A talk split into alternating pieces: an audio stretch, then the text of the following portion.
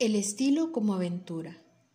Ejercitados en un arte de pensar puramente verbal, los sofistas fueron los primeros que se atarearon en reflexionar sobre las palabras, sobre su valor y su propiedad, sobre la función que les correspondía en la dirección del razonamiento. El paso capital hacia el descubrimiento del estilo, concebido como fin en sí mismo, como fin intrínseco, estaba dado. Solo quedaba ya trasponer esta búsqueda verbal, darle por objeto la armonía de la frase, sustituir el juego de la abstracción por el juego de la expresión. El artista que reflexiona sobre sus medios es, pues, deudor del sofista, le está orgánicamente emparentado. Uno y otro persiguen en direcciones diferentes un mismo tipo de actividad. Habiendo dejado de ser naturaleza, viven en función de la palabra.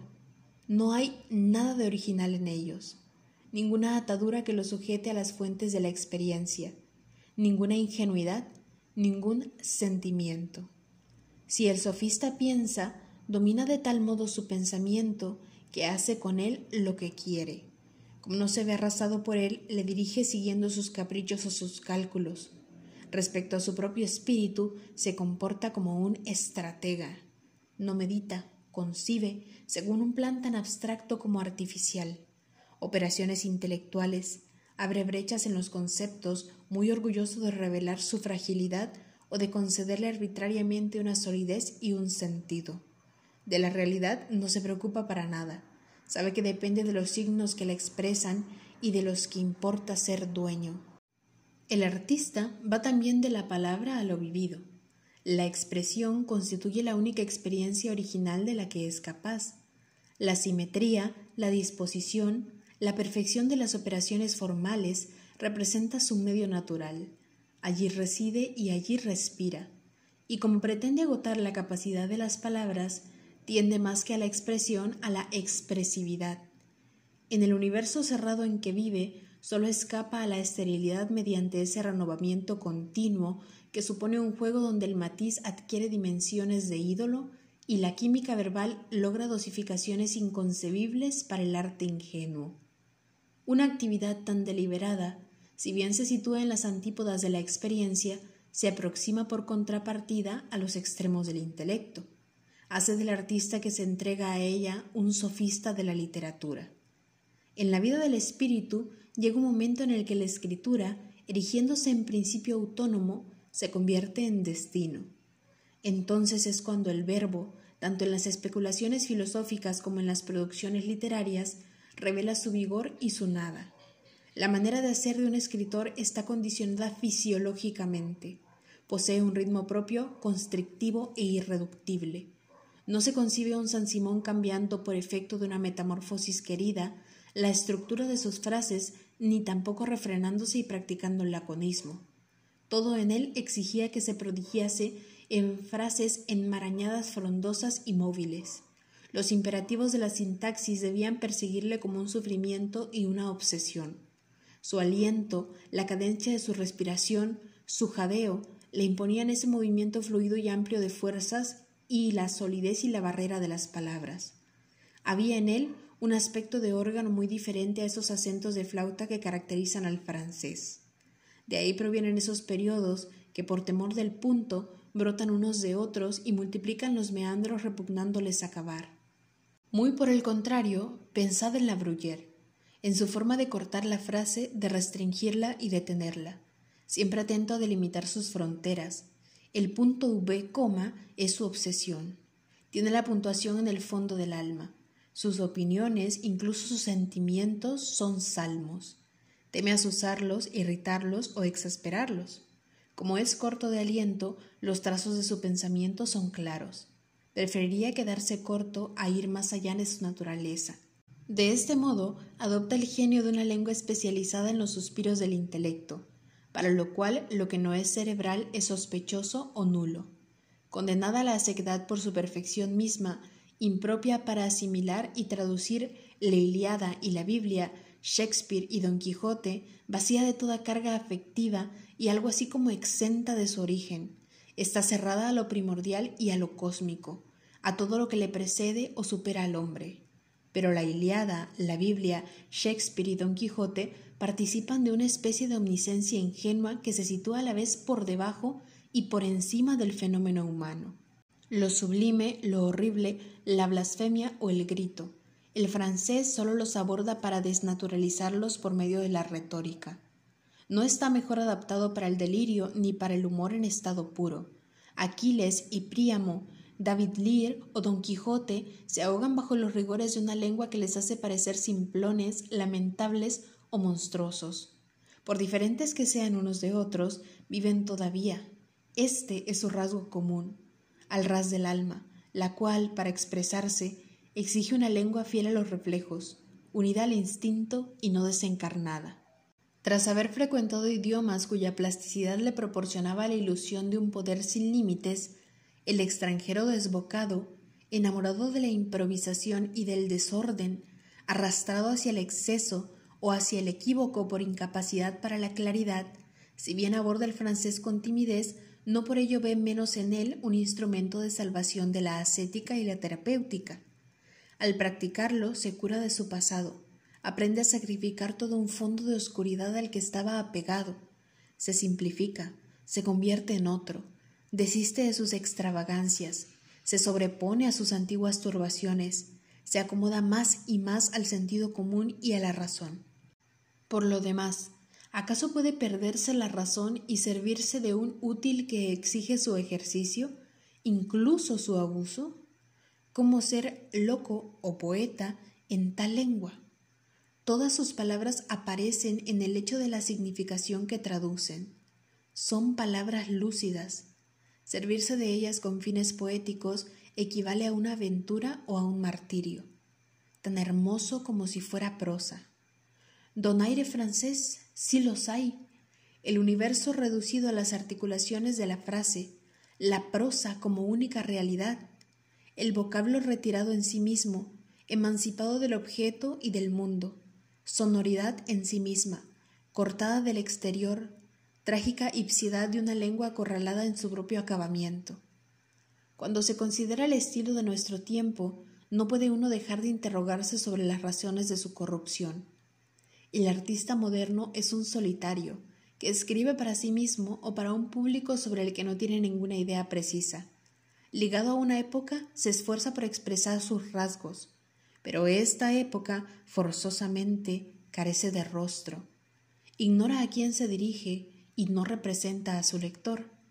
En el siglo XVII y en el siguiente, el escritor tenía ante su vista un círculo restringido del que conocía las exigencias, el grado de sutileza y de acuidad. Limitado a sus posibilidades, no podía apartarse de las reglas reales pero no formuladas del gusto. La censura de los salones, más severa que la de los críticos de hoy, permite la eclosión de genios perfectos y menores constreñidos a la elegancia, a la miniatura y a lo acabado. El gusto se forma a merced de la presión que los ociosos ejercen sobre las letras. Se forma sobre todo en las épocas en que la sociedad está lo bastante refinada como para marcar el tono a la literatura. Cuando se piensa que otrora una metáfora claudicante desacreditaba a un escritor, que tal académico perdió su facha por una impropiedad o que un rasgo del ingenio pronunciado ante una cortesana podía procurar una situación, por ejemplo, una abadía, tal fue el caso de Trayera, se mide la distancia que se ha recorrido desde entonces. El terror del gusto ha cesado y con él la superstición del estilo. Quejarse sería tan ridículo como ineficaz. Tenemos tras de nosotros una tradición de vulgaridad bastante sólida. El arte debe acomodarse a ella, resignarse o aislarse en la expresión absolutamente subjetiva. Escribir para todo el mundo o para nadie es cosa que debe decidir cada uno, según su naturaleza. Sea cual sea el partido que tomemos, estamos seguros de no encontrar en nuestro camino ese espantajo que constituía antaño el mal gusto. El virus de la prosa es desarticulado y arruinado por el estilo poético. Una prosa poética es una prosa enferma. Además, pasa de moda enseguida. Las metáforas que gustan a una generación parecen ridículas a la siguiente. Si leemos a un Saint Evermont, un Montesquieu, un Voltaire o un Stendhal como si fueran nuestros contemporáneos, es porque no pecaron ni por lirismo ni por exceso de imágenes. Como la prosa tiene algo de sumario judicial, el prosista debe vencer sus primeros movimientos, defenderse contra la tentación de la sinceridad. Todas las muestras de mal gusto provienen del corazón. Es el pueblo quien soporta en nosotros la responsabilidad de nuestros desbordamientos, de nuestros excesos. ¿Qué hay de más plebeyo que un sentimiento? Conjunto de coerciones imperceptibles, sentido de la dosificación y de la proporción, vigilancia ejercida sobre nuestras facultades, discreción, pudor respecto a las palabras. El gusto es lo propio de autores que, nada afectados por la manía de ser profundos, sacrifican una parte de su fuerza en provecho de una cierta anemia. No se podría, ni qué decir tiene, encontrarlo en nuestra época. Ha pasado para siempre la época en que se podía ser maravillosamente superficial. La decadencia de lo exquisito debía arrastrar la del estilo, el cual, pintoresco, complejo, se rompe bajo el peso de su propia riqueza. ¿De quién es la culpa, si es que hay alguna culpa? Quizá hubiera que imputársela al romanticismo pero este mismo no fue más que una consecuencia de un rebajamiento general, un esfuerzo de liberación a expensas de lo exquisito. A decir verdad, el refinamiento del siglo XVII no hubiera podido perpetuarse sin caer en lo tópico, lo relamido o la esclerosis. Una nación que empieza a descender se disminuye en todos los planos. Toda degradación individual o nacional observa Joseph de Maistre, se anuncia de inmediato por una degradación rigurosamente proporcional en el lenguaje. Nuestras deficiencias destiñan sobre nuestra escritura. En lo que respecta a una nación, su instinto, cada vez menos seguro, le arrastra una incertidumbre equivalente en todos los dominios. Francia, desde hace más de un siglo, abandona su antiguo ideal de perfección. Lo mismo ocurrió con Roma. El eclipse de su poder fue contemporáneo de una degradación del latín, que dócil al servicio de doctrinas o quimeras opuestas a su genio, se convirtió en una herramienta de la que se apoderaron los concilios. La lengua de Tácito, deformada, trivializada, obligada a sufrir divagaciones sobre la eternidad. Las palabras tienen el mismo destino que los imperios. En la época de los salones, el francés adquirió una sequedad y una transparencia que le permitieron llegar a ser universal. Cuando comenzó a complicarse, a tomarse libertades, su solidez se resintió. Se libera finalmente en detrimento de su universalidad, y como Francia evoluciona hacia las antípodas de su pasado, de su genio. Doble degradación inevitable. En tiempos de Voltaire, cada uno intentaba escribir como todo el mundo, pero todo el mundo escribía perfectamente. Hoy, el escritor quiere tener su estilo propio, individualizarse por medio de la expresión. Solo lo logra a base de deshacer la lengua, violentar las reglas, zapando su estructura, su magnífica monotonía. Sería inútil querer sustraerse a este proceso. Se colabora en él pese a uno mismo, y así debe ser, so pena de muerte literaria. Desde el punto en que el francés declina, declarémonos solidarios de su destino. Aprovechemos las profundidades que exhibe, así como su encarnizamiento en vencer el pudor de sus límites. Nada más vano que recriminar su bello otoño, sus últimos rayos. Intentamos de alegrarnos, más bien, de vivir en una época en que las palabras, empleadas en cualquier sentido, se emancipan de toda coerción y en la que la significación no constituye ya una exigencia ni una obsesión. No hay duda, asistimos a la espléndida descomposición de una lengua. Su futuro quizá conocerá algunos sobresaltos de delicadeza, o lo que es más probable, acabará sirviendo para concilios modernos peores que los de la antigüedad. Quizá su suerte sea una agonía rápida. Se encamine o no hacia el estado de vestigio, Sigue siendo cierto que vemos a más de uno de sus vocablos perder lo que le restaba de vitalidad. ¿Va a oír el genio de la prosa a otros idiomas? País de las palabras, Francia, que se ha firmado por los escrúpulos que ha concebido respecto de ellas. Quedan huellas de estos escrúpulos.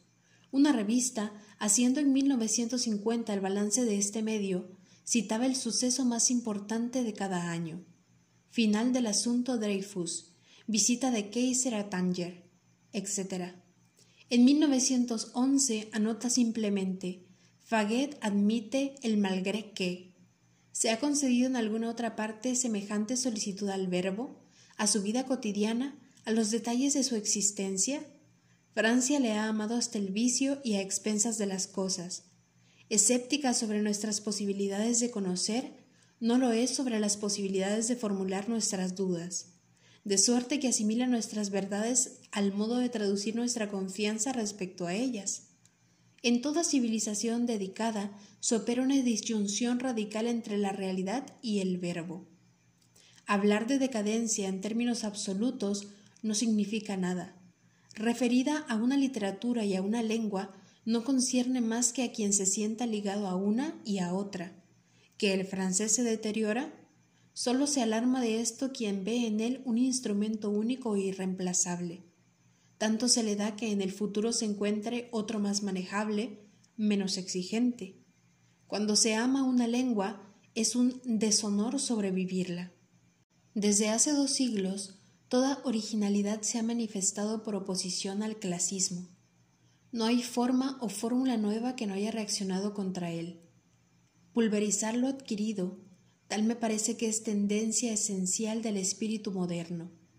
En cualquier sector de arte todo estilo se afirma contra el estilo. Solo minando la idea de razón de orden, de armonía, tomamos conciencia de nosotros mismos. El romanticismo, para volver de nuevo sobre él, no fue más que un impulso hacia una disolución de las más fecundas. No siendo ya viable el universo clásico, nos es preciso sacudirle e introducir una sugerencia de inacabamiento. La perfección ya no nos preocupa. El ritmo de nuestra vida nos hace insensibles a ella. Para producir una obra perfecta hay que saber esperar, vivir en el interior de esa obra hasta que ésta llegue a suplantar al universo. Lejos de ser el producto de una tensión, es el futuro de la pasividad, el resultado de energías acumuladas durante largo tiempo. Pero nos derrochamos. Somos hombres sin reservas y por eso, incapaces de ser estériles, insertos en el automatismo de la creación, maduros para cualquier obra vulgar, para todos los éxitos a medias.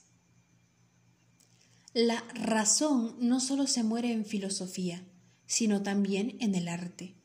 Demasiado perfectos, los personajes de Racine nos parecen pertenecientes a un mundo apenas concebible. Hasta Fedra parece insinuar Contemplad mis hermosos sufrimientos, os desafío a experimentar otros semejantes. Ya no sufrimos así. Como nuestra lógica ha cambiado de rostro, hemos aprendido a privarnos de las evidencias.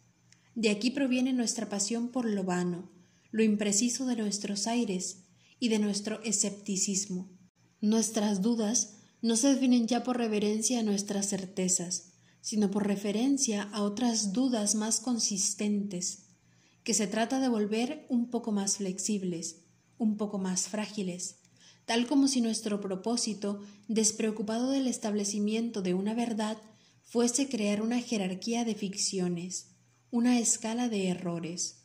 Odiamos los límites de la verdad y de todo lo que representa, de freno a nuestros caprichos o a nuestra búsqueda de novedades. Ahora bien, el clásico, que seguía su trabajo de profundización en una sola dirección, desconfiaba de lo nuevo, de la originalidad por sí misma. Queremos espacio a todo precio, aunque el espíritu debiese sacrificar sus leyes, sus viejas exigencias.